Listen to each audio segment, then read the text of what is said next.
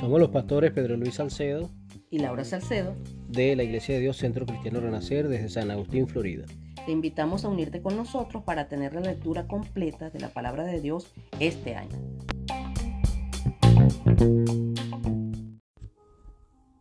Levíticos 4, 5 y 6. En el capítulo 4, Dios le da instrucciones a Moisés sobre lo que deben hacer cuando una persona pecare involuntariamente contra los mandamientos del Señor. Esto se llama ofrenda por el pecado. En caso que la persona que cometa el pecado fuera el sumo sacerdote, debe ofrecer un becerro sin defecto. Debe llevarlo a la entrada del tabernáculo, pondrá sus manos sobre el animal y lo matará. Luego mojará su dedo en la sangre y lo rociará hacia el velo siete veces. Y pondrá de esa sangre en los cuernos del altar de incienso y echará el resto de la sangre al pie del altar del holocausto que está en la puerta del tabernáculo. Luego el sacerdote quitará toda la grasa del becerro y la presentará como ofrenda por el pecado. Al igual que se hacía con la ofrenda de paz, se quemaba toda la grasa en el altar. Pero lo que resta del becerro, la piel, la carne, la cabeza, las patas, las vísceras y el estiércol, todo eso se llevaba fuera del campamento, lugar ceremonialmente puro, al lugar donde se echaban las cenizas. Si fuera la comunidad la que cometiera el pecado, se procedía de la misma manera, solo que quien ponía las manos sobre el animal eran los ancianos de la congregación, y ellos lo mataban. Todo lo demás se hacía igual.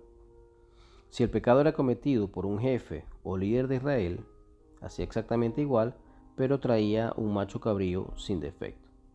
Y si el pecado era cometido por cualquier persona de la congregación, todo era igual excepto que traía una cabra sin defecto. En el capítulo 5 se enumeran varios casos donde se amerita una ofrenda por el pecado. Primero dice que si alguien vio o supo algo y fuere llamado a testificar y se negara, entonces debía ser castigado por su pecado.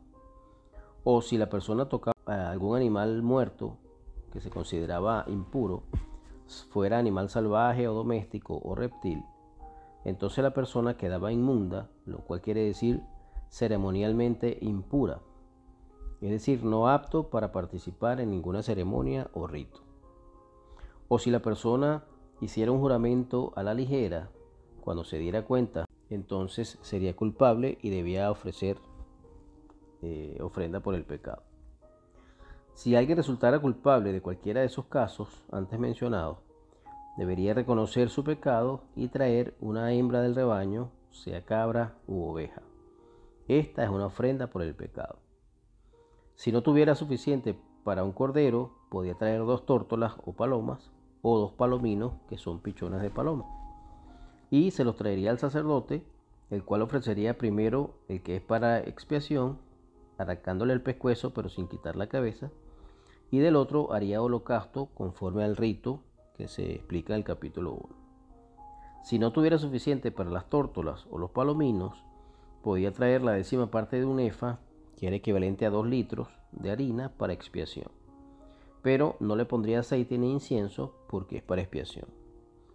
La traería al sumo sacerdote y éste tomaría una porción y la quemaría en el altar. Es ofrenda por el pecado. Este era el proceso que hacía el sacerdote para purificar a los culpables del pecado. Si alguien pecaba involuntariamente en contaminar las cosas santas de Jehová, debía traer al Señor una ofrenda por la culpa. La ofrenda podía ser un carnero sin defecto y la persona debía restituir la propiedad sagrada que había dañado. En el capítulo 6 se mencionan varios pecados que requieren una ofrenda por la culpa. Por ejemplo, si alguien defraudaba a su prójimo en algo que dejó a su cuidado, o si robaba o calumniaba a su prójimo, o si hallaba algo que se había perdido y después no lo reconocía. Entonces debía restituir aquello que robó o dañó o calumnió o lo perdido que halló. Para expiar el pecado debería traer un carnero sin defecto y lo debía dar al sacerdote para expiación. Luego Dios le dio instrucciones adicionales a Moisés sobre la ofrenda quemada que era holocausto. El holocausto debía estar sobre el altar toda la noche. El fuego del altar no debía apagarse nunca. También les dio instrucciones con respecto a la ofrenda de granos. Se lo traerían al sacerdote y éste tomaría una porción y lo haría arder sobre el altar, habiéndole agregado aceite e incienso. El excedente sería para los sacerdotes que podían comer la horneada, pero sin levadura. Había otra ofrenda especial para la ordenación de los sacerdotes.